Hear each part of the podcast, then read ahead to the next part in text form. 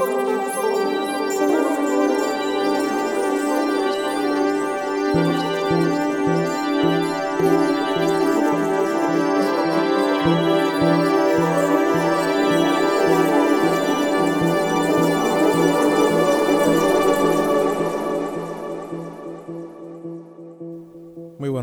tardes y noches y bienvenidos al podcast Conversaciones Simbióticas. Este servidor es Julio Quiñones Santiago. Quisiera presentar en este momento a mi compañero Pedro Manuel Franco Fraticelli, Saludos cordiales. a mi compañera Elimar Alicia Chardón Aló, aló. y a mi compañero este, Cristian García Roque. Hola a todos, todas, todes. Tenemos el privilegio y el honor de tener en el día de hoy en el podcast este, al maestro Rafael Enrique Irizarry, eh, director asociado de la Orquesta Sinfónica de Puerto Rico eh, y profesor de, profesor de historia, este, de dirección en el Conservatorio de Música de Puerto Rico y director de la, de la banda de conciertos del Conservatorio de, Música de Puerto Rico. Eh, hablaremos sobre su, su, su- su carrera, sus orígenes, su trayectoria como músico y luego director asociado de la Orquesta Sinfónica de Puerto Rico. Este, y dentro de muchas otras cosas más que pues este, tienen inherencia a, a la comunidad de música clásica en Puerto Rico. Son 46 años de actividad.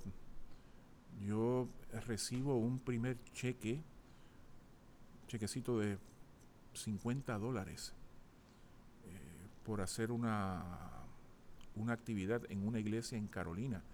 Eso fue en 1975-76. Así que ya, si contamos el momento en que ingreso a la Escuela Libre de Música en 1972, hasta el sol de hoy, pues ya me acerco al medio siglo de... No quisiera decir actividad, más bien quisiera pensar que soy un testigo y que tengo alguna capacidad para narrar algunas cosas. Eso sí, y es el momento de decirlo ahora, he tenido magníficos maestros y a ellos, tanto como a ustedes, mis estudiantes, mucho les debo. Sin ustedes, sin mis maestros, nada. Sí, que eso es algo interesante que quería hablar porque no sabía que estudió en la Libre y también en el Conservatorio de Música de Puerto Rico. En efecto, soy orgullosamente exalumno de la Escuela Libre de Música de San Juan. Ahora le dicen el MERA, ya han complicado. Eso era la Libre y se debe quedar la Libre. 1978. Y luego eh, concluyo estudios en el Conservatorio en 1983 y salgo al exterior a, a hacer estudios de maestría. Regreso en el 85 y pues eh, quisiera pensar que he podido contribuir algo de un tiempo acá. Sí, sí. Am, cuando uno busca mucho ¿verdad? sobre usted en, la, pues, en las redes, se habla mucho de, pues, de su faceta como director, la que es por lo que más se conoce. Am, pero me gustaría saber más sobre su, su faceta de instrumentista, cómo comenzó ¿verdad? la trompa, la trompa francesa. Que ya de por sí eso es un instrumento bien complicado, bien difícil, se desafina. Y no-. Eh, hasta, hasta este año que pues ya termina mi relación como instrumentista con la Orquesta Sinfónica de Puerto Rico, ya no, no regresaré a la orquesta una vez concluya mis servicios como director asociado. Eh, nosotros tenemos la suerte de que en aquella libre, escuela libre de música de los años 70, la mayor parte del profesorado eran miembros de la Orquesta Sinfónica de Puerto Rico. Luis Arroyo, primer trompa de la Orquesta Sinfónica de Puerto Rico, acaba de ingresar a la facultad a invitación de doña Carmelina Figueroa. Así funcionaba aquello. Y pues eh, un buen día, las cosas se alinean y me asignan al profesor Luis Arroyo como maestro de trompa. Eran tiempos muy distintos. A la hora de comprarme un instrumento, no existía ninguno de los servicios de correo que hoy existen. Así que mis padres le han dado el dinero en efectivo a Luis Arroyo. Él tenía una propiedad porque su esposa era continental en, en el estado de Wisconsin. Allá se fabricaban las trompas que se iba a comprar. Y él me trajo el instrumento todo el camino. Eh, eh, eran otros tiempos. Una vez eh, existía entonces la firma Margarida. Quise comprar una trompa Yamaha. Años después, seis meses estuve esperando. Porque eso era lo que se tardaba en llegar al instrumento todo el camino desde Japón tenía que pasar entonces por el canal de Panamá. Y ahora ustedes tienen todos estos lujos. Bueno, miremos cómo se está grabando este programa. Algo inconcebible cuando yo empecé. que ha cambiado mucho las cosas. Pero sí, tuvimos la suerte, mis compañeros y yo, de estar expuestos a un claustro esplendente, aquellos profesores de la Escuela Libre de Música de San Juan, no solo en las disciplinas musicales, sino también en las disciplinas académicas convencionales. Porque mire, maestro, que había maestros, había educadores en las áreas de estudios, estudios sociales, español, ciencia, era, un lugar maravilloso, maravilloso. Nací en el Hospital del Maestro el 12 de noviembre de 1960, que me oyen un acento raro. Es que en algún punto, como saben, pues desempeño algunas funciones para la emisora pública de Puerto Rico y creo que los, uh, los radioyentes merecen eh, la deferencia de escuchar las R bien pronunciadas y las S finales en su lugar, aunque sea de vez en cuando. sí, este, banda sonora, ¿no? En WIPR, sí, donde, donde se dedica a discutir los, eh, los scores de, la, de películas y su relevancia con las escenas, ¿no? imagínate quién precede cuando entra alguien allí a hacer algún tipo de locución, ¿quién nos precede? Edgardo Yerbolini, Rey Francisco Quiñones. Yo creo que hay que, hay que ser un poquito humilde y, y ver que destacó la contribución de esos eminentes a la emisora y merecen ser estudiados y emulados, por supuesto que sí. Así que mi padre le manda a decir que, que es fan suyo. Bueno, agradecido de la sintonía, eh, es una plataforma de servicio al pueblo de Puerto Rico y de eso se trata, servir. Eso es todo lo que hay. ¿Y, por qué la trompa? Pues mira, es un poco accidentado el asunto. Mi primer año en la Escuela Libre de Música fue completamente irregular. Yo quería ir a una academia militar y lo que estaba disponible en ese momento para mis padres era enviarme a la Escuela Libre, que quedaba cerca de donde mamá trabajaba. Pues bien, me enviaron a la escuela libre y el primer año yo no estaba muy a gusto con la situación que encontré y no iba a los cursos de música en la tarde, me metía en la biblioteca. Y me pasaba toda la tarde leyendo. La bibliotecaria, la señora Rodríguez, le estaba raro. Pero como yo estaba allí leyendo y, era, y, tenía libros al frente, pues no le molestó, qué bien hasta que finalmente vino la investigación de, dónde era que yo estaba. Entonces, la registradora de la escuela era doña Amalia Acarón, la directora musical era Carmelina Figueroa, y viene, naturalmente, eh, convoca a mis padres, eh, imagino que fue un, un incidente muy desagradable para ellos. Entonces yo digo, yo estaba en la biblioteca. No, no, yo estaba en la biblioteca y llaman a la bibliotecaria y viene para acá sorprendidísima. Pero si él siempre estaba en la biblioteca, yo lo veía todos los días. Pobre bibliotecaria. y pues eh, se me dio una oportunidad para permanecer, para continuar en la escuela, porque el otro desempeño no había sido tan. En las clases regulares no había, había, habían existido problemas. Y en realidad yo no estaba en problemas, yo estaba en la biblioteca.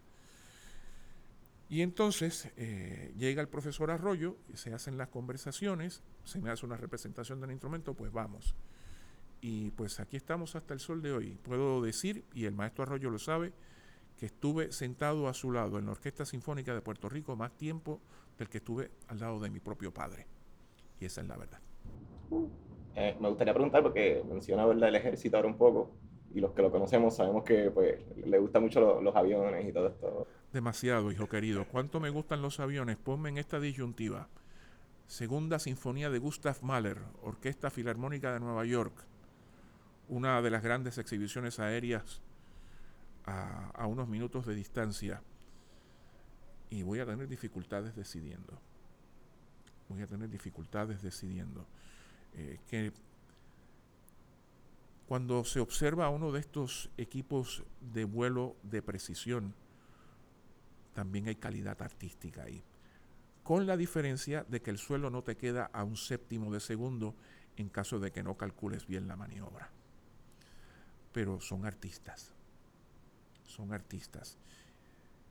Y pasan largas y peligrosas horas de ensayo antes de presentarse. Es una disciplina agotadora. Por eso es que el máximo de tiempo, por ejemplo, en el equipo de, exhibición de la Fuerza Aérea, los llamados Thunderbirds, el tiempo máximo de servicio son dos años.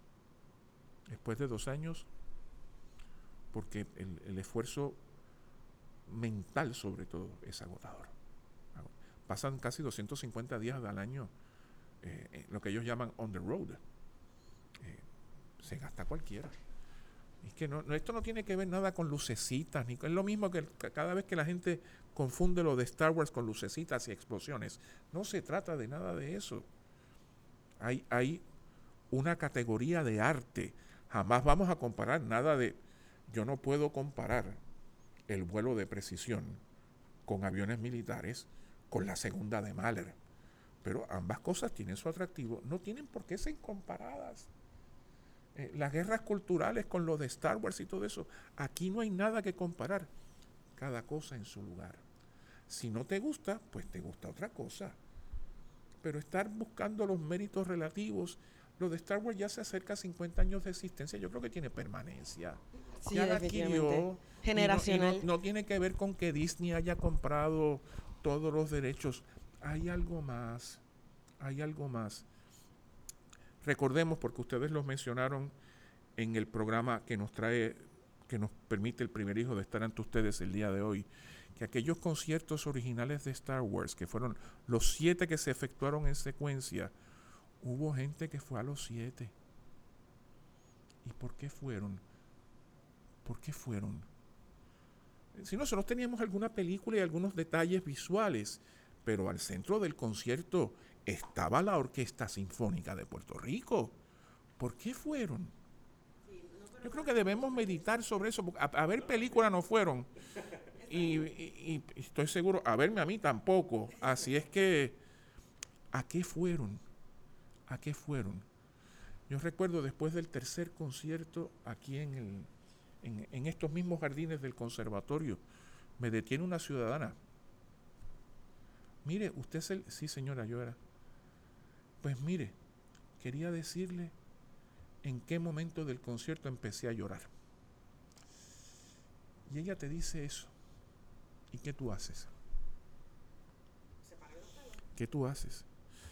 Bendito, la hubo un jovencito que tiene una condición de autismo y asistió a todos los ensayos de aquellos conciertos. Y después vino al concierto y me encuentro a su madre y me dice, Ricky, ¿tú sabías que, no voy a decir el nombre, es autista? Sí, yo lo sé. Desde que fue a los conciertos no ha parado de hablar. Eso es todo. Eso es grande. Para, dependiendo del nivel Eso es todo. eso es todo. Yo... Eso es grande. Eso es lo que hay. El primer contacto de muchas personas con la orquesta fue gracias a estos conciertos. Yo personalmente puedo hablar de muchísimas personas que conozco. Usted estuvo allí también, sí. estuve, tuve el privilegio de estar cantando en el coro y muchas personas ni se imaginaban, increíblemente, ¿verdad? Como suena, hay gente en Puerto Rico que no conoce que existe una orquesta sinfónica. Hijo querido, tú sabes lo que es que la gente me decía, es que cuando el coro cantaba, y esa es la maravilla de la sala sinfónica, por supuesto, además, cuando el coro cantaba, yo sentía el sonido en el pecho. Y estos no son músicos entrenados, tú y yo sabemos el fenómeno acústico al que eso responde, pero estos no son músicos entrenados. Y están allí conmocionados con lo que están escuchando. Y es la Orquesta Sinfónica de Puerto Rico, no es un disco más. Eso es suficiente razón para justificar la existencia de la orquesta. Sí, que hablábamos ahorita de, de la tecnología y de todos estos adelantos que hay ahora mismo en el siglo XXI. Pero realmente, pues lo, lo que nunca va a cambiar, la condición humana, la vibración, lo que somos, eso, eso no... La experiencia. sí, eso no evoluciona realmente. Pero, pero Iván, nosotros tenemos eh, el, el, referente común de lo que hemos estudiado. Pero es más, lo voy a decir. Débora Martorell, que es una científica, ella es meteoróloga. Ella fue a tres o cuatro de esos conciertos, fue sola. Fue sola. ¿Y qué, por qué va sola? eh, Sandra Rodríguez Coto, la eminente periodista, eh, ella me dice, me, me encuentro en una oficina y me dice, usted, sí, soy yo. Dice, soy Sandra Rodríguez Coto. Y cuando Sandra Rodríguez Coto se identifica, tú te sientes de este tamaño, ¿verdad? Minúsculo. Y me dice, yo fui con toda mi familia, fui con mi hija y fui sola. ¿Y por qué? ¿Y por qué? Sí, yo, en otras circunstancias podemos meditar al respecto de por qué iban. Y eso que no hemos hablado del otro lado de la cerca, los incondicionales de la otra serie de ciencia ficción aclamada que es Star Trek, que también van y realmente es muy difícil explicar por qué van, pero van y están en reverente silencio escuchando esa música y uno hasta puede predecir en qué momento van a empezar a bajar las lágrimas también, por las razones que sean. Debo decir que cuando todo esto termine, que eventualmente todas las cosas terminan, a mí en un momento se me quiso amenazar con esto. Usted se identifica demasiado con eso de Star Wars y la gente va a pensar que esa es la única música que usted, que usted sabe. Y se llegó a decir inclusive que este, el director asociado de la Sinfónica lo único que sabe son tres o cuatro canciones de Star Wars. Pues yo voy a responder como respondió el gran actor Patrick Stewart cuando le dijeron que tenía que desprenderse de, su personaje del capitán Picard en Star Trek. No me importa. Si toda mi carrera va a depender de mi asociación con ese personaje y lo que ese personaje ha contribuido a las vidas de las personas, que así sea. Ese personaje fue el treno de Penderecki. Eh, saludo, esa es la pieza por excelencia de, este podcast. Una obra maestra importante, me, impresionó mucho como ustedes la estuvieron reseñando el otro día. Es una obra, sin, sabemos que es difícil de escuchar, pero es uno de los trabajos capitales del siglo XX y, ¿y qué? ¿Por, ¿Por, qué no? Lo es. y no olvidemos que en el caso de los sucesores del maestro Penderecki en la aplicación de esas técnicas a ciertos estilos de música de cine, algo se le debe. Así que el maestro Penderecki iluminó varios senderos con esa obra, no solo el de la música experimental posterior, sino de otros lenguajes. Y esa es la verdad. Dijo alguna vez uno de nuestros profesores eh, pioneros, ya fallecido, el maestro Ignacio Morales Nieva, el eclecticismo que vivimos en la música contemporánea tiene elementos románticos como elementos modernos. Y nadie tiene que avergonzarse de eso. Claro. Sí, la, tradición siempre está ahí. Este, ah, me llega una pregunta, um, volviendo a la, música militar, ¿cómo se introdujo a la música militar? Mi padre era oficial en la Fuerza Aérea de los Estados Unidos. Eh, antes de eso, pues incluso había sido ayudante militar del gobernador Muñoz Marín eh, y estuvo, pues, hay toda una vinculación del lado paterno de mi familia con las Fuerzas Armadas. El capitán Irizarri, que murió en un atentado en Ponce, eh, capitán Luis Irizarri, es tío mío. Así que, pues ahí está eso. Eh, el, momento, la gran sacudida fue en enero de 1970. Mi padre es encomendado a coordinar la primera visita a Puerto Rico del US Army Field Band. Esta es, en el Distrito Militar de Washington sirven bandas de todas las, ramas de los servicios. Pues vino la banda del Army, eh, entonces dirigida por el coronel Hal Gibson, y se le encomendó a papá organizar esa gira de conciertos que incluyó, entre otras cosas, ir a visitar a don Pablo Casals a su casa. And I have the picture. Entonces, eh,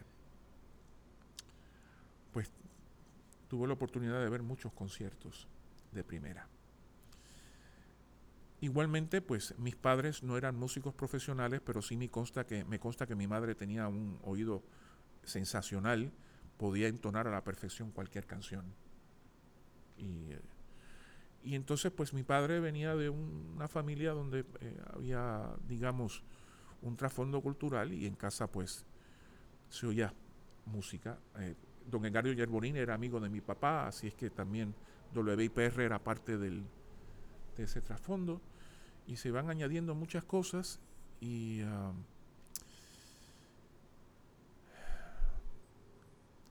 en un punto eh, todo se funde en una misma idea. Ah, bueno, hay otro, hay otro de estos momentos, estos puntos de flexión.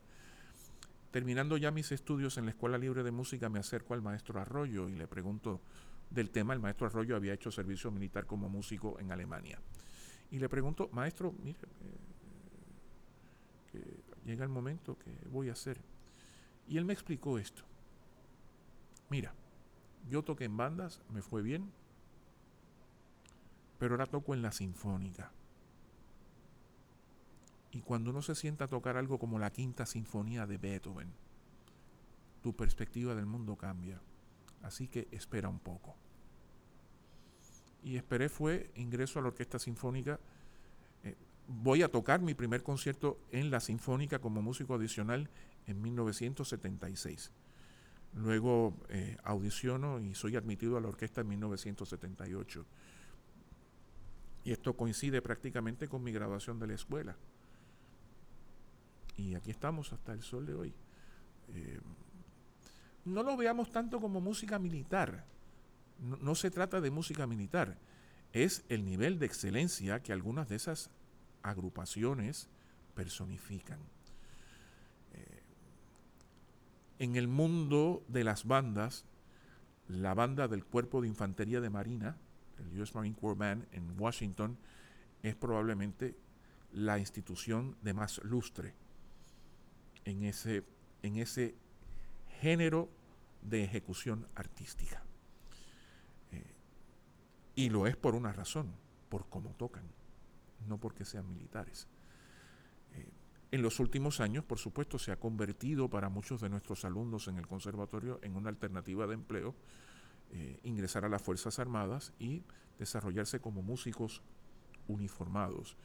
Tengo el orgullo de notar que cerca de 40 exalumnos de la banda del conservatorio sirven en estos momentos literalmente por todo el mundo. Y hay que oír las maravillas que están haciendo. Y algunas de las otras cosas que dicen yo no debo contarlas porque son muy personales. Pero eh, están contribuyendo. Usan el uniforme, podemos, yo sé que eh, eh, evidentemente tenemos discrepancias sobre estos asuntos, qué bueno que las podemos tener sin querer arrancarnos el pescuezo, pero lo cierto es que estos jóvenes son embajadores de buena voluntad, portan el uniforme, algunos de ellos tienen que cumplir un entrenamiento básico en que se les enseña el manejo de armas y la disciplina militar, pero en esencia son artistas y como artistas nos han representado y nos representan. Y, insisto, son embajadores de buena voluntad. Cuando tú tienes últimamente Yesuet, ¿dónde está? En Okinawa. Y en estos días, hace 75 años de la invasión a la isla de Okinawa, una matanza atroz.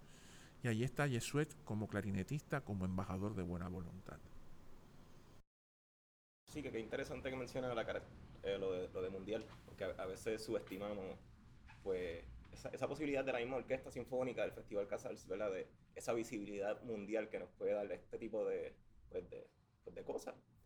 Y pues a veces menospreciamos estas cosas y nos dan una visibilidad. visibilidad mundial. Para reforzar tu argumento, por aquí va Pedro Díaz, Metropolitan Opera House. Rafael Figueroa, Metropolitan Opera House. Javier Gándara, Metropolitan Opera House. Ricardo Morales, Orquesta de Filadelfia. Y en un momento le ofrecen ser primer clarinete de la Orquesta Filarmónica de Nueva York. Y declinó. Y, decidió que declinó, decidió que no. Y, y por ahí está el video de Ricardo Morales tocando primer clarinete en la Orquesta Filarmónica de Berlín bajo la batuta del maestro Dudamel y están tocando el sensacional danzón de Arturo Márquez, que inicia precisamente con un solo de clarinete. Y pues naturalmente Ricardo Morales lo que está es dictando misa. Y hay que ver la reacción de los colegas que ya son miembros regulares de la orquesta mientras Ricardo toca. Y la oferta vino y la declinó. Así anda el mundo, señores. Curioso mencionar también que además de la visibilidad que, la orquesta y nuestros músicos eh, puertorriqueños nos dan en el mundo, es que precisamente la orquesta ha sido necesaria para que ese fenómeno se dé. Como el, maestro, como usted acaba de mencionar, usted ingresó a la orquesta justo después de, graduarse. Porque tuve una suerte tremenda. Yo, estas circunstancias, disculpa Cristian, estas circunstancias se dieron en un momento muy particular en el desarrollo de la música culta en Puerto Rico. Dudo que vuelvan a, dudo que vuelvan a ocurrir, pero sí estoy seguro de algo. Habrán artistas puertorriqueños con el calibre suficiente para sucedernos a todos nosotros en la orquesta. De eso sí estoy seguro. Definitivamente. Adelante, perdona. No, no se preocupe. Eh, que precisamente es gracias a que, a que existía una orquesta sinfónica de Puerto Rico, es que muchos de nosotros tomamos la decisión de educarnos tal vez en, lo que es la música o esa, esa exposición a la orquesta en algún momento de Bueno, en su caso, usted ha honrado nuestro escenario con su talento. me toca a mí decirlo porque es la verdad. Usted ha honrado nuestro escenario con su talento y aunque en un punto llegamos a colaborar juntos, usted, mucho más joven, ya había subido ese escenario y todo el mundo sabe lo que pasó. Así es que que estén, claras esas cuentas también. Gracias por esa oportunidad. Gracias. Y, y puedo decir, yo, la realidad es que yo tuve una experiencia, tenía 8 o 9 años cuando vi mi primera ópera en vivo. Y fue con la Sinfónica y yo puedo decir definitivamente que eso fue un momento o sea, fue un landmark en lo que yo, yo llamaría mi vida y mi, mi toma de decisión futura para dedicar mi vida a la música. Y de igual manera, muchos de nosotros aquí en el conservatorio y en Puerto Rico, la, la Sinfónica ha representado de cierta manera esa, esa luz, por decirlo así, como tal vez como compositores que buscamos ¿verdad? que nuestra música la interprete nuestra sinfónica, que eso es otro tema que podemos hablar tal vez eh, hoy mismo sobre ¿verdad? lo que sería la música puertorriqueña y si la sinfónica, ¿verdad? La música que interpreta, pero más allá de eso, como instrumentistas, o sea, la, la sinfónica representa básicamente la fuente principal de, de, trabajo para lo que sería un ámbito sinfónico aquí en Puerto Rico o de inspiración para que nosotros sigamos cultivando nuestro arte dentro y fuera de Puerto Rico. O sea, por, por más que estemos fuera y salgamos a hacer maestrías y doctorados y a entrenarnos, uno siempre quiere volver a su tierra, de cierta manera. Siempre quiere contribuir a lo, a lo, que hay aquí y la Sinfónica todavía sigue representando eso para, para, claro, para, para, todo el mundo. Y marca un precedente, como que no, no quisiera hablar por, por mis compañeros compositores que se graduaron de conservatorio, pero sí hablando con ellos y, y, y escuchándolos y ver lo que ellos ponen cuando se ha tocado música de ellos, en el caso de Iván Rodríguez, de Joanny Navarro, de la misma Angélica Negrón, representa como que un punto este, bastante importante en su carrera que toquen una pieza de ellos en la orquesta. Como que, o sea, los pueden tocar en cualquier otra parte del mundo, porque esta gente lo, están haciendo carrera como compositores y muchas instituciones lo están ejecutando sus obras. Pero, y comisionando. Exacto, y comisionando y tienen carreras exitosas, pero es, el que toque, los toca la Orquesta Sinfónica de Puerto Rico que representa como que un punto culminante que dice, culminante no, pero un, una pauta importante en su carrera, como que me tocó, mira, la, Sinfónica de Puerto Rico me tocó. Ah, eso pasó. Es como que esto acaba de pasar. Y, creo que a, a, varios de los compositores que han mencionado, o la Filarmónica de Nueva York, le ha, en el caso de Angélica Negrón. Le ha comisionado obras la Filarmónica de Los Ángeles. Ah, también, que, o sea, Eso es sísmico. Eso es sísmico. Que Angélica Negrón haya recibido comisiones de instituciones ubicadas en las costas opuestas del continente y qué instituciones además. Eh, la tierra tiene que temblar ante una cosa así. Sé que es, el asunto es sensitivo, pero, pero es, es, maravilloso. Es más, me parece que no hay precedente en la historia de la música culta en Puerto Rico para tal cosa. Digo, sabemos de, de los logros de alguien como el maestro Roberto Sierra, pero esto Y ni hablar de que el asunto que es una fémina puertorriqueña. Así que, pues, eh, esos son esos son los resultados indirectos al respecto de la existencia de nuestra sinfónica. Estas son otras consecuencias que también refuerzan la, la, también validan que la orquesta exista y a la misma vez refuerzan la idea de que la orquesta permanezca. ¿Qué más evidencia hace falta? ¿A, qué se debe que sea tan difícil pues que toquen música puertorriqueña? O, sea, o, que, o que nosotros los compositores, porque existe como una pared ahí y, es todo un mito. Eh, hay un proceso. Ay, perdón. No, no, no, que también quisiera añadir a eso que, que, no, que no es algo reciente, sino que este, para irnos en el, en el ámbito histórico. venimos desde una trayectoria desde, desde los mediados del Casals, este, desde la época de Amor y Campos Parsi, a Ponteledé, Francis Shores y su labor musical aquí en Puerto Rico, que eso ha sido como una pugna histórica que, se, que, que tiene trayectoria. Tal como Julio lo, lo define, eh, el asunto ha sido muy escabroso, accidentado, y eh, en, diversas etapas ha generado un antagonismo muy vociferante. Eh, incluso hubo gestiones para conseguir que la Asamblea Legislativa emitiese labor de manera de que existiesen unos porcentajes de música puertorriqueña que debía programarse con la orquesta. Aquí el cambio de paradigma ocurre cuando en 1986-87 se designa como director titular de la Sinfónica al maestro Odón Alonso.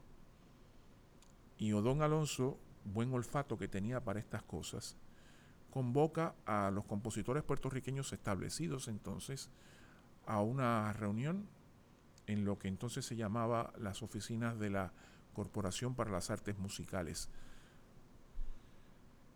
Y Odón se sentó con ellos, Odón no, el maestro Alonso, se sentó con ellos, escuchó todo lo que tenían que decir y se consigue ingresar a la programación consecuente de la orquesta un gran caudal de música puertorriqueña nueva. Cuando, de hecho, cuando muere el maestro Don Alonso hace unos años, el profesor Alfonso Fuentes se deshace en elogios recordando este momento, digamos, exclusivo eh, o, este, este, momento paradigmático en la música culta puertorriqueña en que hay un esfuerzo preclaro de que la orquesta esté continuamente en contacto con los compositores establecidos, con los compositores más jóvenes. También es necesario recordar que Krzysztof Penderecki, cuando asume la dirección del Festival Casals 1993, se comprometió a dar espacio a los compositores puertorriqueños y, fue más allá, dio una instrucción específica de que sus obras nunca iban a protagonizar el festival. Y si ustedes miran la programación del festival, en los años en que el maestro Penderecki lo dirigió, ven que lo que hay en todo ese transcurso son cuatro o cinco piezas de él. El, esfuerzo era ubicar piezas de compositores puertorriqueños. Y esto tuvo, vamos a decir que fue beneficioso para las carreras, digamos, de Raymond Torres Santos y por supuesto del maestro Roberto Sierra, para mencionar dos, para mencionar solamente dos. Y por supuesto, algunos recuerdan que cuando el maestro Penderecki se marcha de Puerto Rico se fue muy disgustado, eh, muy defraudado.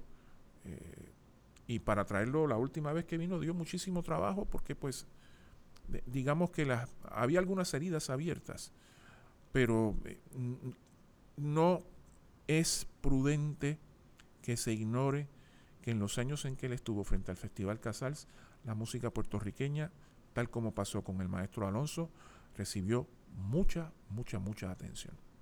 Eso es cierto, eso es demostrable. al respecto de la programación de música puertorriqueña en la Sinfónica.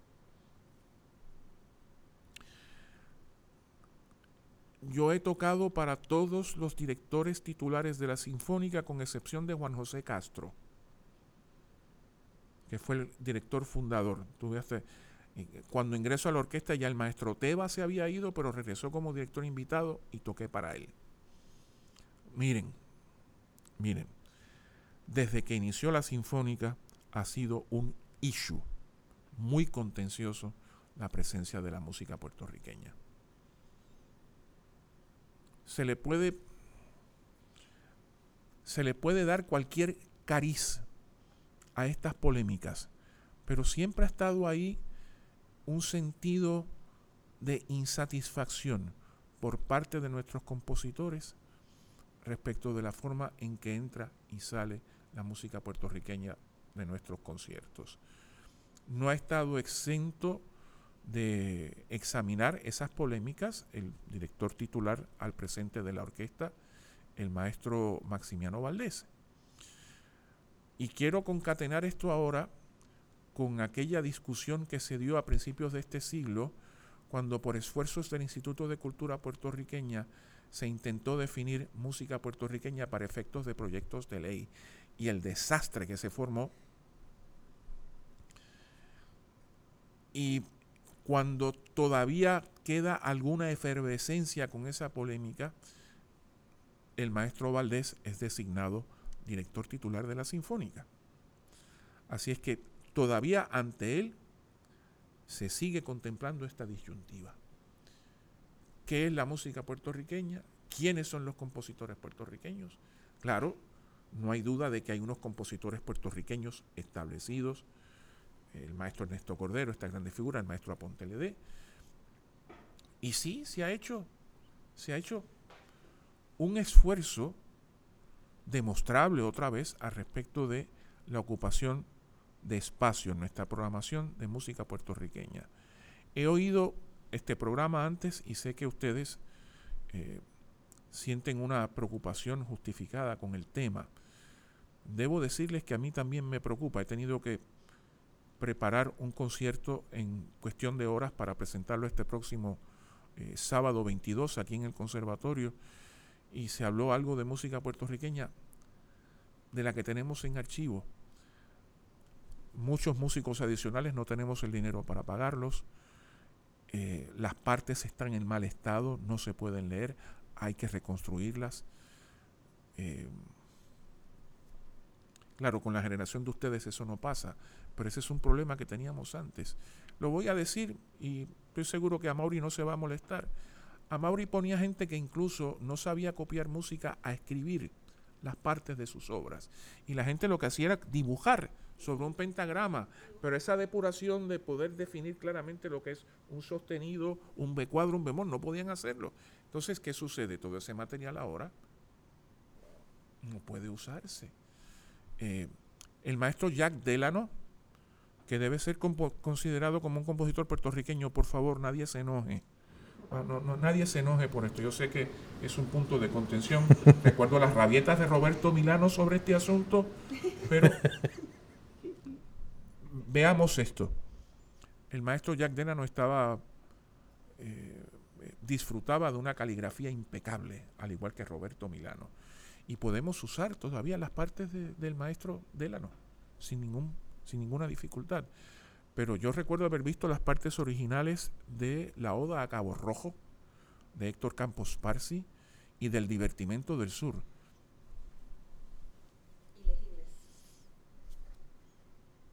Y es muy difícil trabajar con materiales así. Se pierde tiempo en ensayos, se pierde tiempo en ensayos tratando de constatar qué es lo que está puesto ahí.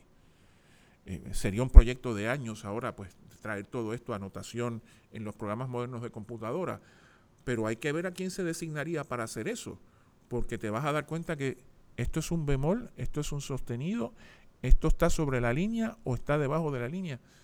Y, ustedes como compositores saben los problemas que eso puede inducir. Bueno, Una nota mal puesta. Había muchos compositores sin desempleados. Estamos, no. Estamos, exacto, nos avisan, estamos, sí, nos- nos nos, llaman. nos avisan, a mí me encanta transcribir, yo lo hago a mano, lo hago a computadora, ni Siberio. problema. Si se pudo hacer con el Requiem de Mozart y se reconstruyeron Ex- dos, tres, Exacto. cuatro, y se siguen Y hasta se terminó de- Exacto. o se hacen sketches tal vez de la Pero- de Beethoven. Sí, Exacto. De hacer- no, claro, pero tal vez pues pudiésemos decir que sería, sería bueno, o, incluso es- sería imperativo, necesario que tal vez se desarrollara un proyecto donde se busque preservar todo este material que indudablemente es parte de, de la historia musical puertorriqueña. ¿sabes? Si estuviésemos en, en, por ejemplo, hablamos de en Viena o en, en Austria, donde se preservan todavía los manuscritos de todos esos compositores que consideramos del canon como si fuesen textos sagrados, Biblia, que, ¿sabes? Claro, Sí, que Biblia. aquí, aquí en Puerto Rico, o sea, si literalmente tenemos el acceso a todos esos documentos, sería, sería bueno, ¿verdad? Hacer un esfuerzo por, por tratar de preservar algo que, que es parte de nuestra historia y cultura musical. Sí, pero eso se entra dentro de muchas disyuntivas Exacto. porque la- las colecciones de, distintos, de estos distintos compositores están en manos de, distin- eh, de distinta gente. Por ejemplo, eh, Campos Parsi, creo que su música está en la Universidad de Puerto Rico, el recinto de Calley. Este, Él y- vivió allí muchos años. Sí, y hubo un compañero mío que para su tesina de bachillerato, él fue a, a Calley a, a buscar y ver música de Campos Parsi. Y como que tenían toda su música en caja, no había un inventario, le, habían, le dieron una lista que alguien había empezado a hacer de dónde estaba tal o cual pieza en, una, en unas cajas, pero que no estaba completo. Y como que literalmente él, él, pues le dijeron, pues mira, ve ahí. Y él se sentó con las cajas, como que empezar a ver y qué sé yo, pero como que no había un orden este de, de dónde está cada, cu- cada cual cosa. Este, Eso está ahí, mira, a. Escucho le- legendariamente este, a, a mi a Alfonso Fuentes, mi profesor, y también a, a, a otros profesores decir que la música de Amor y Veray las tienen todavía sus hermanas, que no, que no, que tienen un como que un grip visceral sobre su música. Este y Le voy a hacer un cuento de Amaury Veray. Esto es mi- 1995. Se me acerca y me dice que quiere que yo le dirija la cantata El Niño de Aguadilla. Esto es, esto es eh, septiembre de 1995. En octubre muere el maestro y se decide seguir adelante con El Niño de Aguadilla para hacerlo en, en Navidad. Porque la historia tiene visos. Pero maestro, cuando llegaron las partes, cuando llegaron las partes, y yo me acuerdo que yo me fui a casa con la partitura a ver qué podía hacer. Eh, y había cosas que eh, se había invitado a la soprano Hilda Ramos a, a cantar los, los números vocales de la obra. ¿Y y qué hacemos? Porque, bueno, hicimos lo que se pudo. Eh, fue la primera vez en la historia del conservatorio que hubo que repetir el mismo concierto inmediatamente después que terminó. Vino tanta y tanta gente a la función que tuvimos que decidir quedarnos después de que terminara y aún así se quedó gente afuera. Era la primera vez en la historia del conservatorio que eso pasaba. Eh, habían venido a, a saludar a Mauri Veray. Que eh, no estuvo en vida, pero queremos pensar que fue un, gran- un gran triunfo para él que eso aconteciese.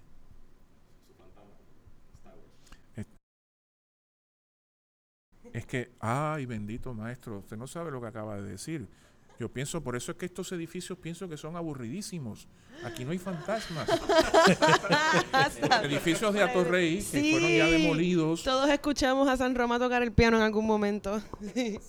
No, yo voy a ir más lejos y yo no soy dado a estas cosas. La primero, lo primero que nos pasó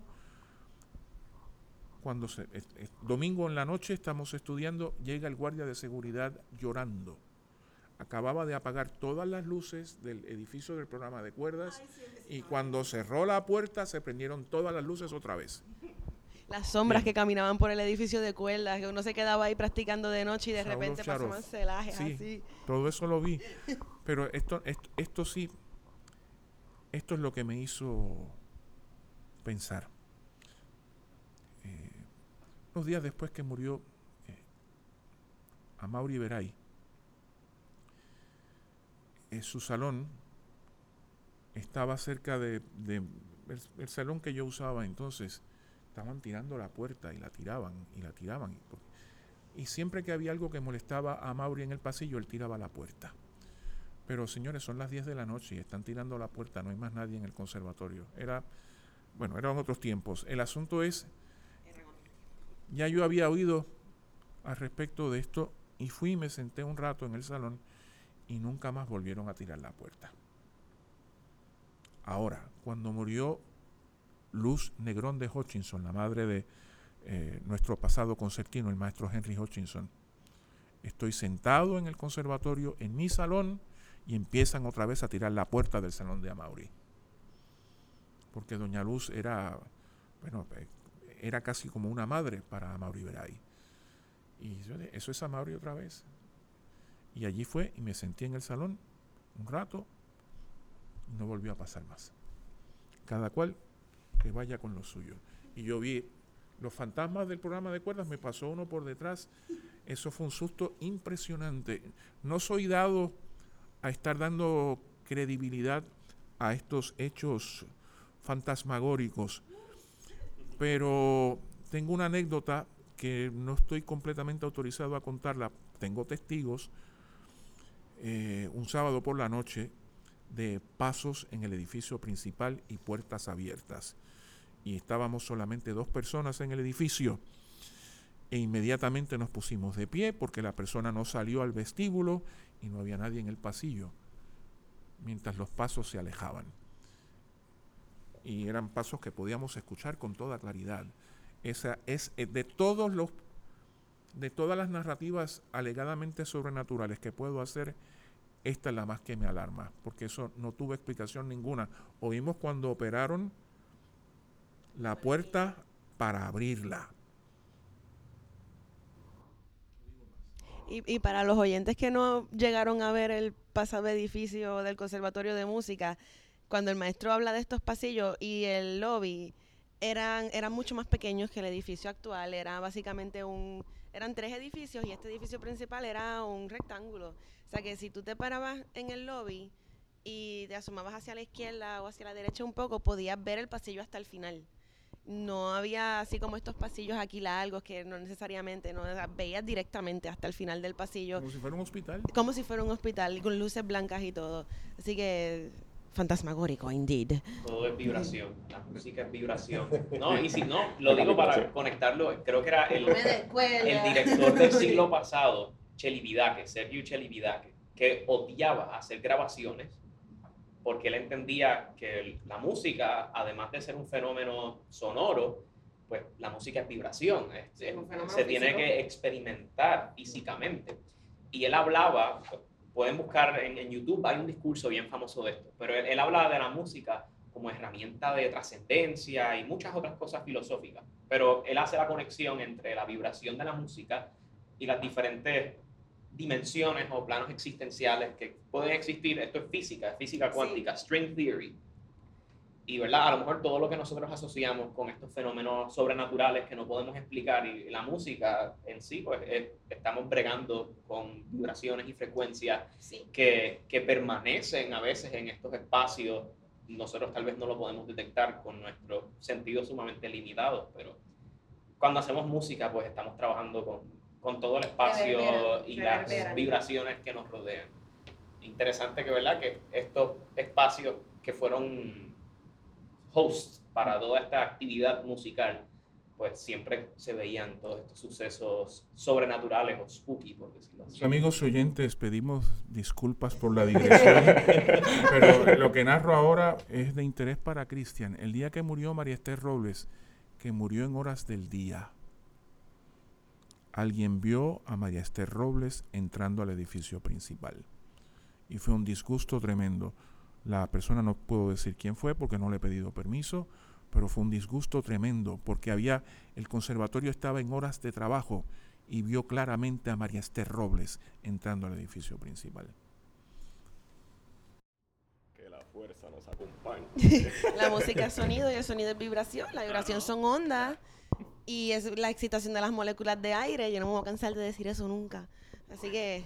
Quiero, eh, volviendo al asunto de la música puertorriqueña, quiero que tengan la tranquilidad de que este asunto se ha ventilado en el comité artístico de la orquesta y que todos los músicos de la Orquesta Sinfónica de Puerto Rico están conscientes de su responsabilidad, no solo hacia los compositores establecidos, sino hacia los compositores jóvenes. Estos son procesos que requieren de evolución, hay alternativas que se han quedado planteando, pero por favor les pido que tengan la tranquilidad de que este asunto no nos es ajeno y más importante aún, nos interesa. Pues entonces a mí me queda como la duda de que pues eso está establecido, pero entonces el futuro de la orquesta sinfónica, porque es obvio que hay una desmantelación paulatina de las instituciones culturales en el país, educativas también. ¿Qué podemos esperar de la Orquesta Sinfónica y del Festival Casals? Porque en, está uh, eh, extraoficialmente cancelado, pero se continúan las, las obras de, bueno, la, intención hasta este momento es que, número uno, se recibió una porción de dinero importante y se ha ubicado quizás de manera temporera el Festival Casals bajo la compañía de turismo. Esto lo que va a permitir es que se efectúe una versión, digamos, fiscalmente responsable del Festival Casals. Eh, información al respecto del próximo año, pues eh, hay tanta y tanta data en estado fragmentario que yo no quisiera conjeturar para no causar alarma o para no inducir esperanzas injustificables. Pero, pero, es imprescindible que las personas que escuchan este programa entiendan que sin necesidad de sentimentalismos exagerados, hay un espacio impostergable para la Orquesta Sinfónica de Puerto Rico como una parte esencial de lo que es la cotidianidad de esta isla. Esto no se trata de qué lindo tocamos otra vez la quinta sinfonía de Beethoven. Hay mucho más al respecto de lo que la orquesta sinfónica representa. Nuestra sinfónica es didáctica, nuestra sinfónica es cultural. Nuestra sinfónica es versátil. Se mueve de la música culta centroeuropea a nuestra música popular y a otros géneros de música que ya algunos de ustedes conocen. Nuestra sinfónica es relevante por sus aportaciones en los conciertos que realiza consuetudinariamente y otras aportaciones que hace al respecto de lo que los miembros de la orquesta contribuyen al país como educadores, como comunicadores, como representantes de lo que somos y de quienes somos. Muy pocas entidades en el gobierno de Puerto Rico pueden reclamar el nivel de escolaridad que contiene la Orquesta Sinfónica de Puerto Rico, desde doctorados de las principales universidades de los Estados Unidos hasta preparación en cursos alrededor de todo el mundo.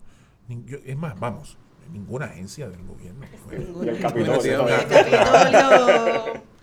Además, ¿qué otra entidad del país puede hacer el reclamo de haber influenciado nuestra calidad de vida por décadas como lo ha hecho la Orquesta Sinfónica de Puerto Rico. Desde aquella orquesta que en sus inicios presentó una temporada de 12 semanas hasta la orquesta que tenemos ahora que se deja sentir por prácticamente 44 semanas. ¿Qué más necesitamos demostrar? Y esto, amigos míos, no es un issue político, no es un issue de protagonismo, es un issue de lo que queremos para este país y de lo que usamos como herramienta para contribuir a que este país mejore. Y la Orquesta Sinfónica si no es la herramienta, debe ser la herramienta principal.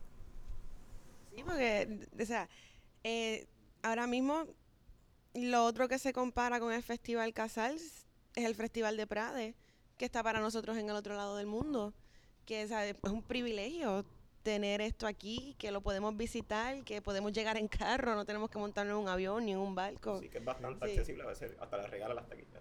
Fue en el Festival Casals que yo escuché la ópera de Barba Azul de Bartok. Exacto. Como que... Eh, Mire, maestro, usted estuvo allí, usted estuvo allí y los que estamos viendo el festival desde antes que usted naciera, sabemos que esa noche presenciamos un milagro. Definitivamente. Sabemos que esa noche presenciamos un milagro. Primero, coño, ¿qué orquesta tenemos? Amén. Ah, ¿qué orquesta tenemos? El año pasado eh, presencié varios ensayos de una obra que por la que siento un gran afecto personal, la Sinfonía 3 de Mahler. Uf. Sí. Y a mí, me perdonen si sueno inocente, aunque hay otra palabra malsonante para esto, pero cada uno de esos ensayos que estuvieron a cargo del director titular, el maestro Valdés, cada uno de esos ensayos yo opino que de una forma u otra cambiaban mi perspectiva de vida. Y oír el ensayo general, los minutos finales, y después constatar lo que pasó en el concierto, a mí, sí, yo sé que es miope lo que voy a decir ahora, para mí esa es suficiente justificación para que el Festival Casals permanezca como un bastión no de un tipo de música, cuidado, no de un tipo de música, y sí de una excelencia. Y sí de algo que podemos dejar como legado sin imponer otras agendas. Dame un festival Casals que yo vaya y cuando salga del concierto esté a punto de caer de rodillas por la emoción. Y de esos conciertos vi muchos. Madre de Dios, cuando vino el hijo del maestro Shostakovich a dirigir nuestra sinfónica.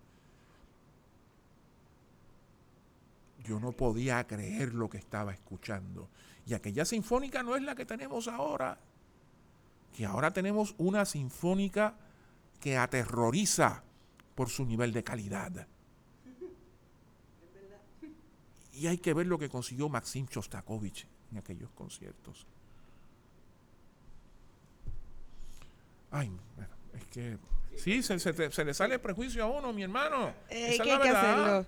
Que, de hecho, por ese lado de ese prejuicio que se sale, yo, yo de verdad quería felicitarlo, maestro, por su comentario en la revista Sleep disc que de verdad que muy necesario era su, agradezco intervención. y agradezco eh, recíproco diciendo que estoy agradecido de que lo anotases y eh, lo tradujeses para los eh, amigos que sintonizan este espacio. agradezco tus palabras. De verdad que sí. gracias por poner la verdad donde hay que ponerla y como hay que ponerla. Y maestro, ¿qué podemos esperar de usted en, en un futuro con la orquesta sinfónica? Bien, el tiempo se acaba ya evidentemente han pasado más cumpleaños de los que quedan. Y pues eh, debo confesar que hay días en que me siento como el ratoncito que está dando vueltas y va rápidamente a ninguna dirección. Eh, y esto me, y te menciono eso porque hace unos años, eh, haciendo estudios, conocí a una persona que ya ahora es una directora importante, Sara Ioannides ella es de ascendencia griega, pero estudió en Inglaterra. Acababa de ser seleccionada como directora asistente en la Orquesta Sinfónica de Cincinnati. Y eso es un trabajo importante. That's a big job. Y me dice que estaba loca por dejar ese trabajo. yo, pero si ese es uno de los trabajos principales, tú estás arrancando carrera. Me dice, sí, pero si me quedo de asistente, de asistente me voy a quedar. Entiendo eso a la perfección. Eh, pero igualmente ella eh, era una chica de 21 o 22 años y ya pues ciertamente eso no, no es lo mío en este punto. Con toda transparencia te confieso que del futuro no sé nada, ya estoy en edad que un día no me levanto por la mañana y pues eh, no descarto nada, pero sí yo empeñé mi palabra. En algún punto voluntariamente habré de eh, alejarme del puesto de director asociado porque hay una progresión natural. Yo primero me comprometía que no se iba a repetir el ciclo de 30 años otra vez. Va a haber un cambio y el cambio cuando llegue pues se escogerá otra persona y como la vida es como es, pues va a ser una persona con mejor preparación y más capacidad que yo y que sea así. Y veremos qué depara el futuro en cuanto a eso. Yo no, yo no voy a secuestrar ese puesto, ni me voy a quedar con él, no tengo derecho divino, no soy Mesías, no tengo un destino manifiesto. Lo que he tenido es grandes maestros, alumnos a los que le debo mucho y el privilegio de que los músicos de la Orquesta Sinfónica de Puerto Rico me brinden su confianza. Eso es todo lo que he tenido. Si le quieres llamar suerte, pues está bien, es suerte lo que he tenido. Yo pienso que hay trabajo ahí bastante. quería, quería preguntar, ¿verdad? Y siempre lo digo que, que, es un poquito triste que la Sinfónica haya esperado a estar en su peor momento económicamente para incluir ¿verdad? tanta música corrida de compositores ¿verdad? jóvenes como nosotros. ¿Cómo, cómo sucedió esa iniciativa de Giovanni Navarro, la misma Angélica Negrón. Angélica Negrón, Iván Rodríguez. Bueno, eh, merecen crédito, por supuesto, el director titular es quien reparte el bacalao al respecto de cómo se van a hacer las cosas. Pero eh, debo también mencionar eh, que ha sido muy, muy vocal en este asunto la doctora Ana María Hernández, que es la picolista de la orquesta y es la que literalmente levantó la bandera con esto y dijo, no solo de dar espacio a los compositores puertorriqueños, las féminas compositoras puertorriqueñas debían tener espacio. Así que, pues, de nuevo, el, argumento debe tener equilibrio. El director titular es quien da la última palabra, pero quien empujó esto y, ha puesto literalmente el pecho en el asunto ha sido la doctora Ana María Hernández. Sí que cabe destacar que ella hizo un, curso de compositora en el conservatorio el año pasado. De hecho, creo que esa es la, su tesis doctoral, es precisamente sobre las féminas compositoras. Eh, ¿Puedo contar esto? Ay, sí. Sí, claro. Tuve, finalmente se me asignó una obra nueva puertorriqueña para un concierto y era de Johanny. Y casi siempre cuando trabajamos con um, los compositores, ya en el último ensayo el compositor está en el público, alejado de la orquesta. Y pues se acerca el maestro, mire. Este, Yo dije, pero ¿y por qué si Johanny no es ajena? Entonces le dije, Johanny, ven acá, siéntate aquí al lado mío y ahora vamos a tocar la pieza para ti. Y, ¿sabes? está ella frente a la orquesta y la orquesta pues le tiene cariño a, a Johanny. Y la mejor parte no fue que la orquesta sí, hubo el mayor esmero de tocar bien, ver el rostro de felicidad, porque yo estoy seguro que ella sentía, la estamos tocando para ti porque nos gusta tu pieza. Fue tan especial poder hacer eso. Y estoy agradecido de Johanny, por supuesto, la confianza que me. Ojalá todos nosotros tengamos esa oportunidad en algún momento, ¿verdad? Para eso, aspiramos. Y... Para eso hay que trabajar. Sí. hay que tener suerte para eso. Pero poder, no, y también hay que pero poder presenciarlo. Eh, maestro, quizás parezca un poco atemporal este, pero es mi pregunta, pero ¿cómo usted llega a la, a la dirección? Este, usted eh, había hablado de, de, cómo entró la Sinfónica en a finales de los 80, pero ¿cómo, ¿cómo usted llega a la dirección? Es la primera vez que alguien me pregunta. Ok. En 1976, don Miguel Peña Plaza era el director de la banda intermedia en la Escuela Libre de Música de San Juan. Y había, y aquí puede que empiecen los problemas, había una pieza que se llamaba Grandes Melodías del Cine Italiano. Y don Miguel no la conocía y yo sí. Y él me dice, dirígela tú. Tengo la foto. no sé si fue sabio, yo le dije, maestro, pero yo le puedo decir. Y la foto recoge el momento en que yo le estoy diciendo las velocidades. Pero después me dijo, dirígela tú.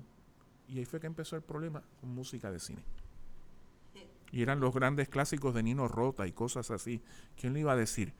Entonces, en 1982 eh, había unas inquietudes entre los alumnos de viento metal del conservatorio y se organiza la agrupación Cine Nomine de vientos metales. Y pues la intención original era, eh, queríamos emular el gran conjunto de viento metal británico de Philip Jones Brass Ensemble que tocaba sin director. Pero no, no, pues éramos jóvenes y uno pues a veces tiende a morder más de lo que puede tragar. Y me dicen, pues mira, pues dirige tú. Y pues, ya. Así fue que empezó todo esto. Desde entonces he tenido el privilegio de colaborar con gente mucho más talentosa que yo que me da su confianza. Y ya, ya, ya. Dirigir, dirigir, no, el placer no es dirigir, el placer es oírlo tocar. Eh, sí, eh, sí he tenido, algunas cosas han ido bien, pero el trabajo se hace en los ensayos, como algunos han oído decir antes. Y em, yo, em, yo no estoy enardecido, francamente, con esto de dirigir. Hay algunas cosas que veo y me molestan mucho y me disgustan. Y me he sentido muy ofendido. Eh, pero a fin de cuentas, el, juicio final de todo este asunto es, ¿estoy ayudando? ¿Estoy contribuyendo? ¿Estoy sirviendo? Porque si lo que estoy es buscando que me aplaudan, si lo que estoy es buscando servirme y lo que estoy es buscando estar en el periódico, algo anda mal. Y yo no creo que yo haya estado haciendo ninguna de esas tres. mi acercamiento al podio es este. ¿Qué puedo hacer para que ellos puedan trabajar mejor? ¿Qué puedo contribuir? ¿Qué necesitan? Si suena inocente, ustedes saben la palabra, si, si sueno algo eh, iluso, pues lo lamento. ¿Qué se va a hacer? Por lo menos puedo tener tranquilidad en mi conciencia. Sí, y dirigir es difícil. O sea, el que, el que le ha tocado dirigir, aunque sea otra pieza o tu propia música. sí, porque es interesante como a veces tú piensas que tú conoces tu propia música. Y, cuando, y una cosa es que tú conoces la pieza y otra cosa es el acto de ejecutar la pieza. Y que muchas veces es mejor que tú no estés preparado y es mejor que otra persona mire la pieza con, con ojos frescos. Pues estoy tratando de recordar, porque cuando yo tomaba clase con usted, yo recuerdo que usted hacía una analogía de que el director era no puedo recordar exactamente. Sigue un poco más a ver si me acuerdo el director. eran tres opciones. Ah, bueno, queremos. Bien, bien, bien, bien, bien, bien, bien, bien, bien. Ok, bueno. Hay tres etapas en la carrera del director. Y esto es, esto es verificable, constatable. No hace falta método científico. Se trata de esto. Primera etapa. Primera etapa. Puedo dirigir. Puedo dirigir, ah, ah yo, lo que sea. Ah, puedo dirigir la ópera Electra a primera vista. Ah, yo puedo dirigir lo que sea. Primera etapa. Segunda etapa. No sé nada que yo hago metido aquí. Dios mío, Dios mío, ayúdame. Eh, apiádate de mí cuando esté en el podio que mucho me falta por aprender. Esa es la segunda etapa y si hay justicia en el cosmos es la que más tiempo debe durar. Todavía, y quisiera pensar que todavía estoy ahí, que me falta mucho por aprender, porque sí, es cierto. La tercera etapa, lamentablemente, es la más breve, la serenidad de la experiencia. Es la más breve porque ya la serenidad de la experiencia te llega después de los 70 años de edad a nadie, ninguna escuela de música enseña experiencia. Ninguna, ninguna. Y la experiencia es ahí al frente, ahí al frente, viendo muchos, muchos ensayos, algunos muy buenos y otros no tan buenos. La experiencia, en el caso de quien les habla, es haberse estado, eh, haber estado sentado en la orquesta y en otras orquestas fuera del país, viendo muchas horas de ensayo. Dios mío, quiero mencionar, por 15 años tuve el singular privilegio de asistir al maestro Luis Viaba en aquello que se llamaba Festival de la Orquesta Sinfónica Juvenil. Observé cientos de horas de ensayo del maestro Viaba con jóvenes. Muchos salimos de ahí. Con jóvenes, con talentosos, pero eran jóvenes. La dinámica de trabajo, hay que enseñar el repertorio. Quisiera pensar que algo de lo que de alguna forma espero poder estar contribuyendo se desprende de esas largas horas, provechosas horas de observación a Luis Viaba ensayando una orquesta juvenil. Eso no tiene precio, eso no tiene precio. Lo demás, pues, he tenido, jamás pensé, pude ver al maestro John Williams ensayar la Orquesta Sinfónica de Boston. Eso es, eso es un regalo de Dios. Eh, pude ver al maestro Charles Dutois ensayando la Quinta Sinfonía de Shostakovich aquí en Puerto Rico en un festival Casals. Ahí tienen, para que, que vean que hace falta el Casals. Eh, los últimos ensayos de la tercera de Mahler con el maestro Valdés, también un Requiem de Brahms, que creo que ha sido el concierto más importante que Maximiano Valdés ha dirigido en Puerto Rico eh, para un festival Casals también. Esos fueron momentos transformadores, transformadores. Un momento muy amargo también, después que ya no estoy tocando en la orquesta Pinos de Roma de Respighi, toqué varias, toqué la primera vez que la Sinfónica tocó esa obra y de pronto ya no estoy sentado en la orquesta y fue muy amargo, fue, eh, fue muy, eh, muy difícil porque ya tengo que decir esto, sentarse a tocar ahora en la Sinfónica es una cosa tremenda con la gente que están tocando ahí ahora. Que, que, no daría yo por poder estar ahí sentado otra vez tocando al lado de maestro Felipe Rodríguez, Jenny Rivas, todos exalumnos de la banda del conservatorio, eh, Ramón Serra, el maestro Rubén Ramírez, en el caso del maestro Luis Bermúdez y Parrilla, que hemos estado juntos toda una vida como compañeros de trabajo.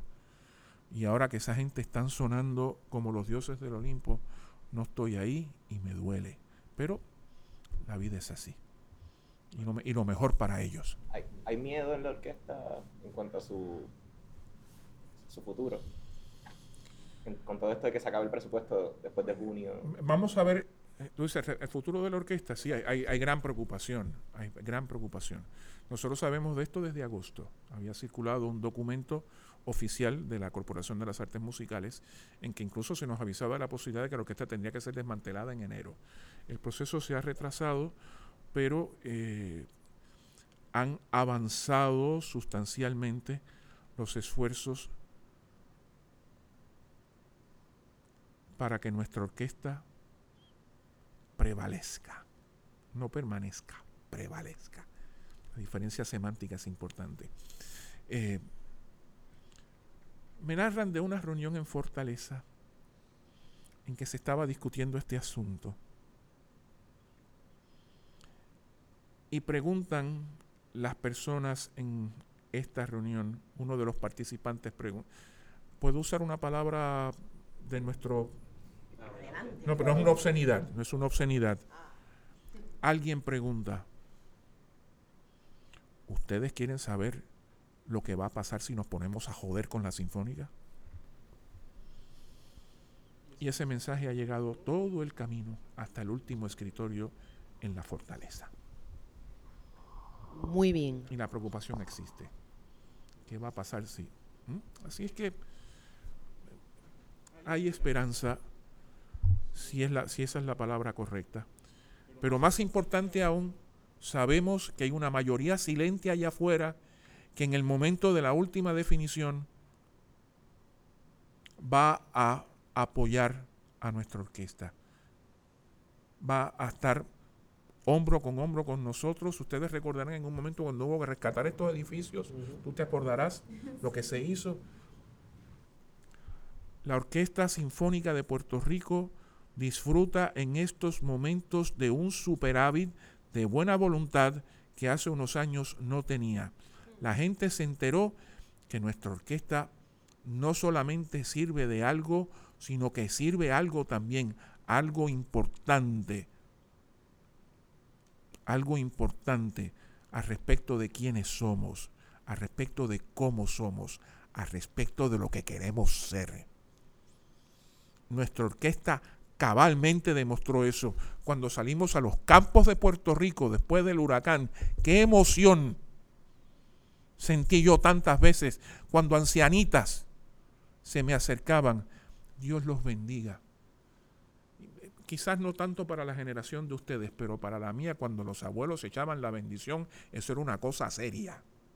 Uno, eh, bueno, en algunas casas había que encanar el rostro cuando el abuelo echaba la bendición. Y esta, que sucediera eso espontáneamente. ¿Qué más podemos decir al respecto de la sinfónica?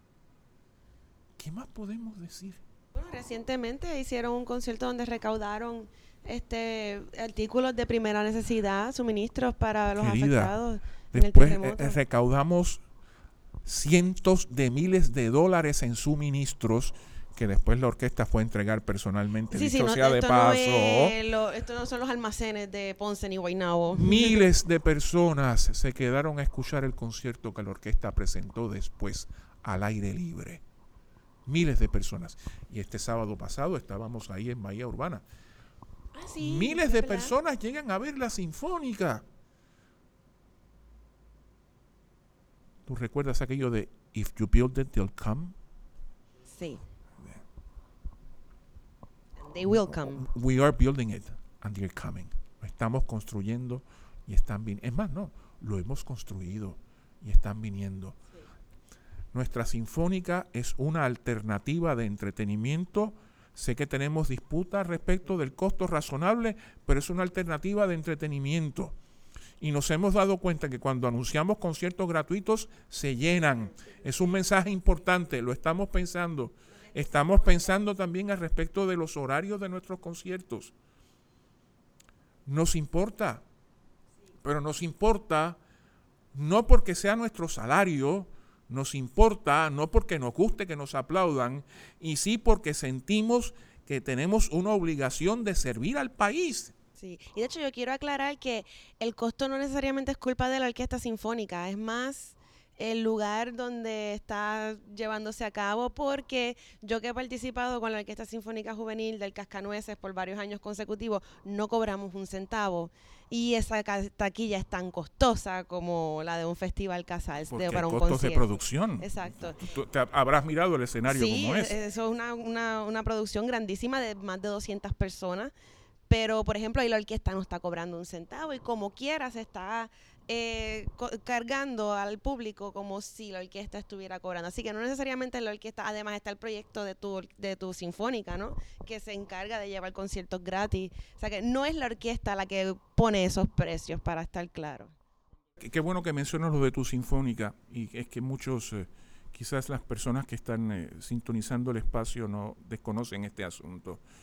Mover la sinfónica es costoso ah, que la sinfónica tiene que volver a los pueblos como si eso fuera mover una banda de batuteras.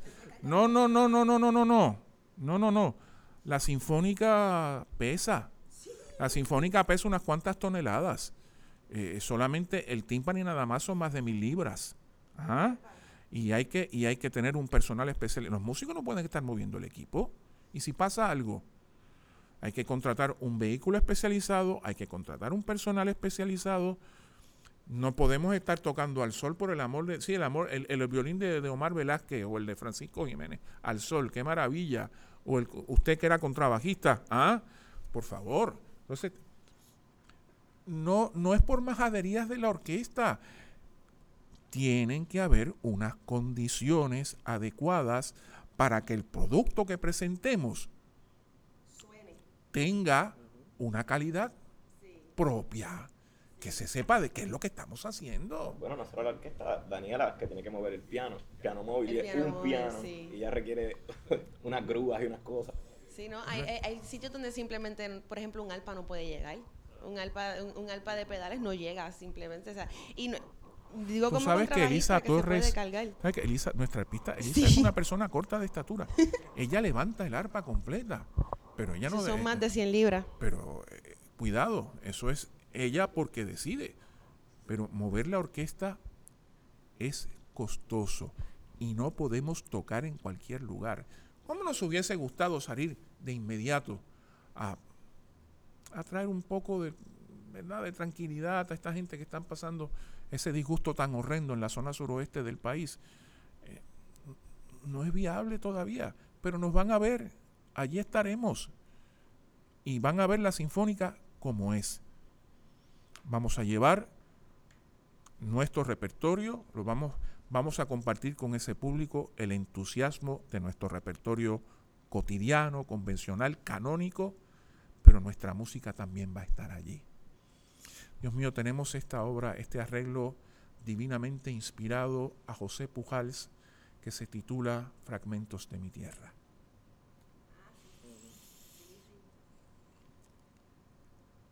Los que me están oyendo, ese arreglo donde quiera que lo tocamos. No importa el cansancio, no importa las condiciones, siempre consigue tocar la fibra más íntima del que escucha. ¿Por qué será? Melodías inspiradas de nuestros autores, claro que sí. El arreglo divino de Pujals, claro que sí. Para muchos es ver tanta gente joven que ahora en la sinfónica tocando estas melodías como si no hubiese mañana. Para otros es ver que los artistas, entre comillas, clásicos del país ponen todo este compromiso con la música de su país. Por las razones que sea. Pero ahí está. Y es un trabajo que han hecho, y se sabe que han hecho. Yo todavía me acuerdo después de María, cuando la Sinfónica fue a Yauco. Como que para mí, yo nunca, porque antes de yo haber llegado al conservatorio, yo nunca había escuchado una sinfónica en vivo. No fue hasta que yo llegué aquí, fue un ensayo abierto. Pero ver que había gente de mi propia escuela que tocaron en el concierto de la, de la banda de marcha y la banda de concierto, tocaron como que un preconcierto antes del concierto de la orquesta.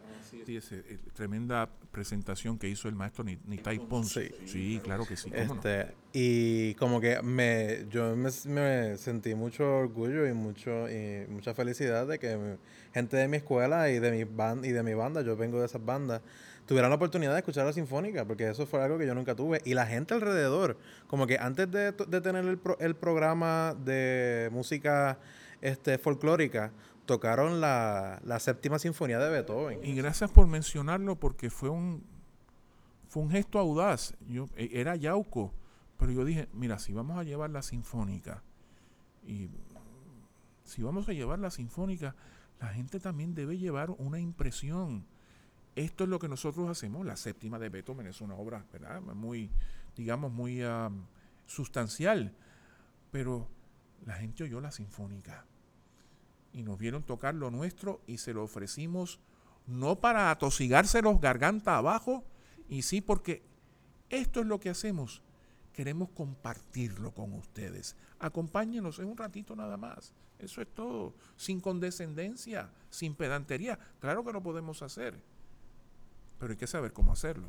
Y yo quedé atónito porque yo lo- literalmente la sinfonía, esa sinfonía dura más de 40 minutos y yo estaba sorprendido de que la gente alrededor mío estaba escuchando y estaba pendiente. Este, y lo, y los estudiantes también como que y la gente estaba pendiente y la gente, la gente pude sentir que la gente le gustó. Y no es, la- esa séptima de Beethoven no tiene trombones, ni tuba, ni un montón de percusión. Y agradezco esas palabras. Para mí fue sorpresa constatar que no solo la gente se quedó, sino que estaban satisfechos. ¿Por qué? Porque le fuimos a presentar la obra no para recordarles que no la conocen, y sí para compartir la alegría que sentimos de tocarla. Y fuimos todos juntos en un viaje a través de la obra. ¿Por qué no? ¿Por qué no? Hombre, y más, y más esa sinfonía que es uno de los monumentos. Pues claro que sí. Caramba. Ahí es importante, ¿verdad? Nuevamente recalcar la importancia de la, de la orquesta sinfónica como agente de cambio, más allá de como muchas personas que, ¿verdad? A pesar de que les gusta la música, van y, y ven los conciertos de la sinfónica, simplemente la consideran una fuente de entretenimiento. Y como mencionaba el maestro, ahí vemos verdaderamente la importancia de que exista un cuerpo como la Sinfónica aquí en Puerto Rico, más allá de ser un gasto fiscal o de ser un presupuesto adicional que se tiene que hacer, es, es un agente necesario ante toda la crisis que Puerto Rico ha vivido, está viviendo y seguiremos viviendo, porque el fantasma de la deuda, de la reestructuración, de la Junta de Control Fiscal y de pues, todo lo que nos lleva pasando todavía sigue encima de nosotros. A Mauri tira la puerta en algún conservatorio lejano. ¿Qué falta, maestro, por hacer?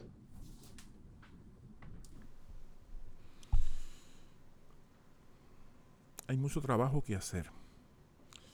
Y debo aplaudir que ustedes hayan emprendido la agenda de sacar adelante este espacio, porque es parte del trabajo que hay que hacer. Eh, antes de que empezásemos a grabar, hice una expresión que voy a repetir ahora.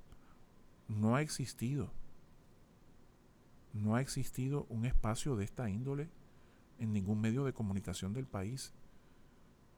Ha habido algunos intentos y lamentablemente se han abortado, en parte porque ponían personas a dirigir los espacios que no tenían la pericia. Pero aquí hay pericia, ¿entiendes?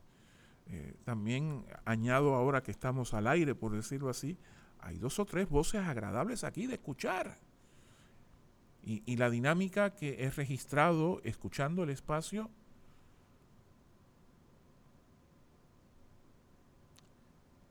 la dinámica que hay entre ustedes debe indicar algo al que les escucha al respecto de sus procesos mentales podrán diferir al respecto de las opiniones. Ustedes saben lo que dicen las opiniones. Todo el mundo tiene como lo otro, ¿verdad?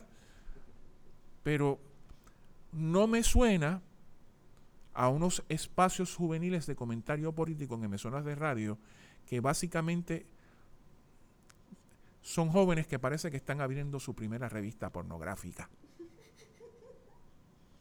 No, este no es el panorama aquí. Eh, hay, hay un intercambio de ideas, hay, hay unas inquietudes muy atractivas, así que parte del trabajo que hay que hacer se hace a través de programas como este. Perdonen que diga esto, pero mira, estamos aquí porque venimos a hablar y de la sinfónica. Aquí tienes otra forma en que la sinfónica se deja sentir. Porque para ustedes que no son miembros de la orquesta, pero que han estudiado música, la orquesta es una parte integral de la identidad de ustedes como músicos. Y una meta, una meta, por más lejana que esté o por más tarde que llegue en la vida, sigue estando ahí. Pero en este momento tú podrías, bueno, en lo que no, pero están mirándolo como meta. Mientras tanto están aquí. Exacto. Y están haciendo algo. no, sé qué más. Realmente gracias por todo. Cuando me dices que falta, eh, ¿qué falta?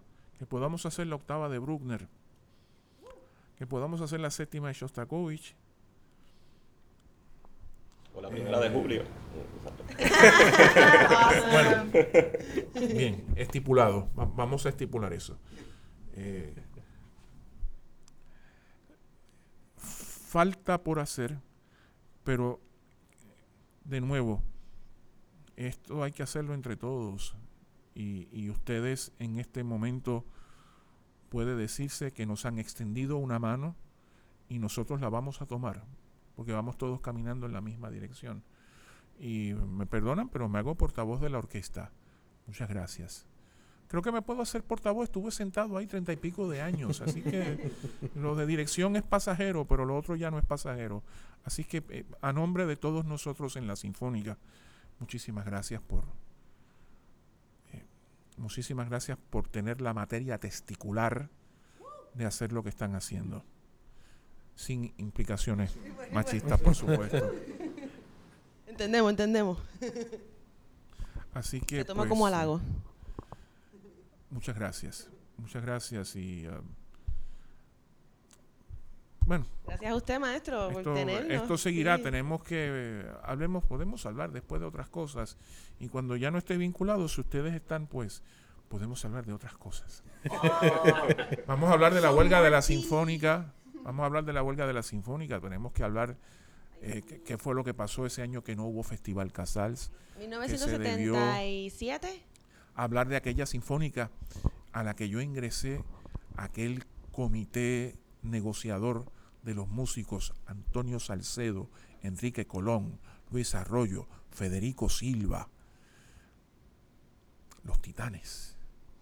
Esto suena bien prometedor, Hay, hay que hablar de toda esa gente y de todo. Vamos a... Hay historias que contar. Algunas no pueden relatarse en su totalidad. Hay otras que ciertamente no pueden llevarse a una grabación. Pero creo que, creo que también puede argumentarse que estas historias, aunque muchas de ellas tienen un contenido satírico, humorístico, también son aleccionadoras.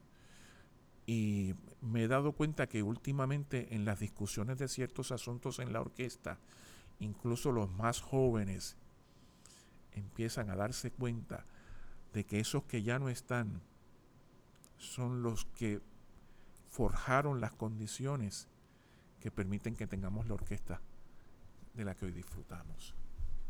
Y esa es la verdad. Tú dirías, bueno, pero en cualquier orquesta es lo mismo.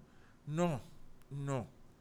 Porque la Orquesta Sinfónica de Puerto Rico no es una institución centenaria. Y cuando empezó, empezó de cero en unas condiciones muy adversas. Esto no es Viena, esto no es Berlín, esto no es Chicago en la última década del siglo XIX, con un caudal enorme de músicos alemanes inmigrantes. Esto no lo había aquí.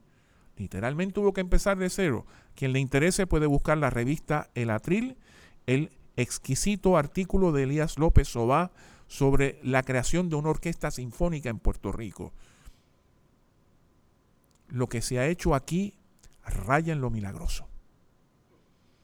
Y que tengamos la orquesta que tenemos ahora se debe en gran medida a aquellos pioneros, la familia Figueroa, por ejemplo, los maestros que mencioné de aquella escuela libre de música de los años 70. Es a ellos. Es a ellos.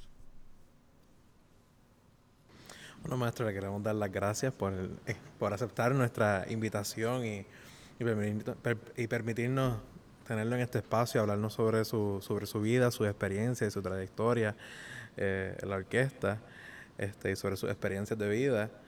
Eh, y esperemos que, que todo lo que hemos hablado este, sirva para que el público tenga mayor conciencia sobre lo que ha sido la historia de, de los músicos aquí en Puerto Rico, la historia de la sinfónica, este, y que tengan conciencia de estas cosas y que apoyen la orquesta, que sepan que la orquesta está este, y que tenemos ciertas expectativas de, de lo que quisiéramos que el gobierno haría, pero hay, ah, pero hay bastantes cosas que el pueblo puede hacer también para apoyar la misma.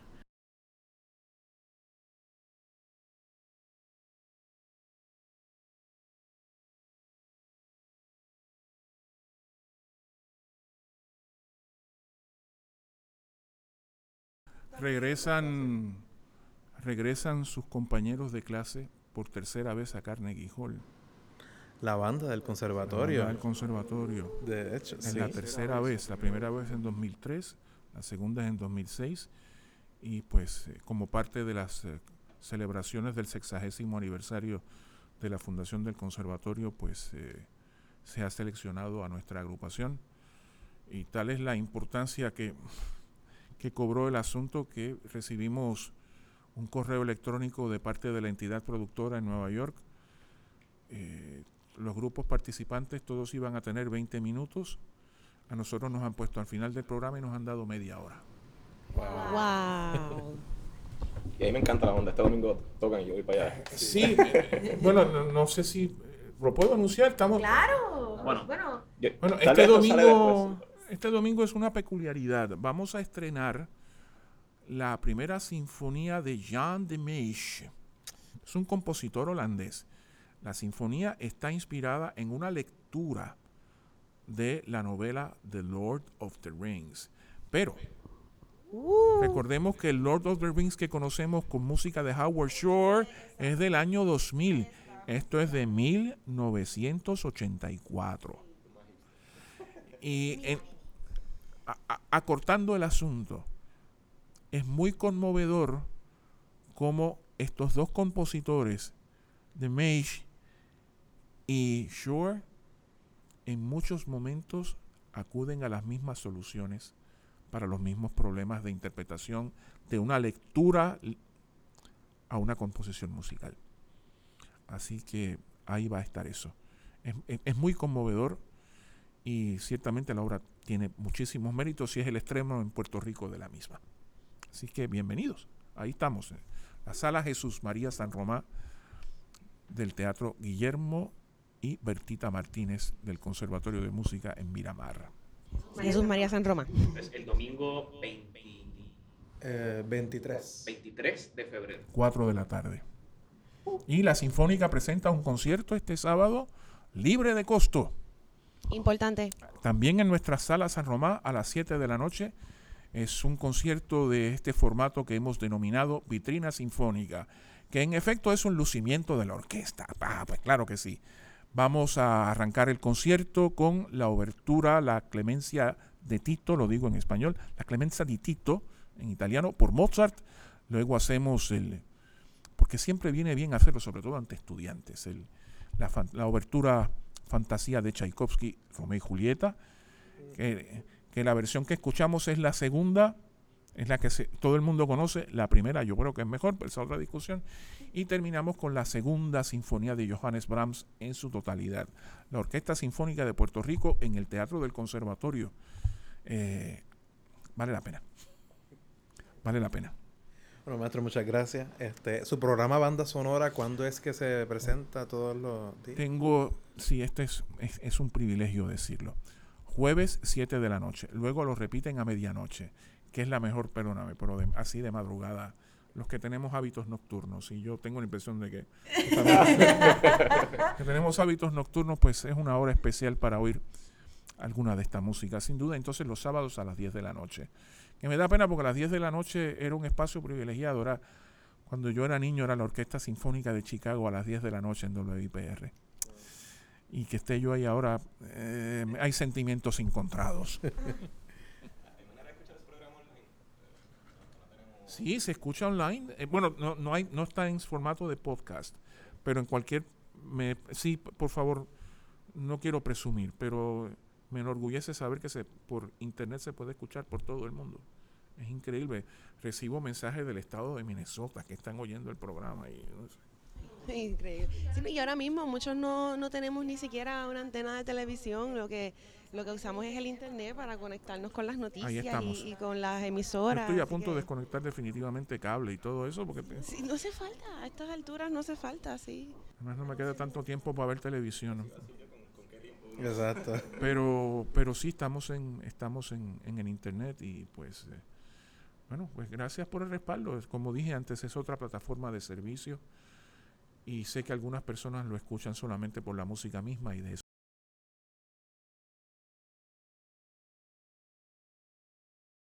Pedro, ¿dónde podemos conseguir las redes sociales? Bueno, pueden buscar mi nombre, ¿verdad? Pedro Emanuel Franco Fraticelli. Pueden buscar en Instagram, PeterFranks7. Um, y en YouTube también, búsquenme Pedro Fraticelli en SoundCloud, mi música. Cristian, ¿dónde nuestros oyentes pueden Bien buscarte en las redes? Buscan en Instagram Tenor Boricua, me van a encontrar. Elimar.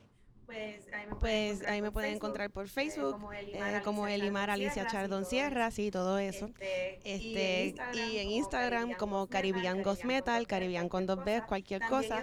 También en Facebook estamos el colectivo Simbiosis, que nunca lo anunciamos, pero lo anunciamos por primera vez. Colectivo de compositores Simbiosis. Varios Facebook. conciertos Pronto, así que Exacto, que estaremos ahí también. otro tema de los que hablaremos, ¿verdad? Aparte de Sí, la sinfónica. ya mismo hablaremos de eso. Colectivo Simbiosis en Facebook. Claro. Está- bueno, eres- Está bien, pero necesitamos a alguien que interprete. Exacto, ópera. Exacto, Opera Coquí. Este, a mí me pueden conseguir en Twitter en Julio underscore Equinones y en Instagram en Julio EQ underscore Music. eh, mi página Julio Quiñones Music, donde tengo mi blog este, Músicas Inservibles, donde hablo temáticas similares a las del podcast y tengo reseñas sobre música y conciertos y artículos sobre composición. Eh, queremos mencionar la, eh, las páginas de las redes sociales del podcast como tal. Eh, estamos en Facebook, tenemos una página en Facebook, Conversaciones Simbióticas Podcast, al igual que estamos en Twitter y estamos en Instagram. Que nos pueden seguir allí, estar al día sobre los distintos este, episodios y, y ocurrencias del programa. Muchas. Es simbiótico pod. Es, Ah, en, exacto, en Twitter es Symbiotica Pod. Ese es el tag, Symbiotica Pod. ¿Hay Patreon? Eh, hay, Patreon, pero está, se- se está en haciendo. proceso, en proceso. Este, bueno, muchas tenemos un maestro, muchas gracias este, por, por la entrevista, muchas gracias a mis compañeros y será hasta la próxima. Hasta la próxima. Hasta la Hasta la próxima.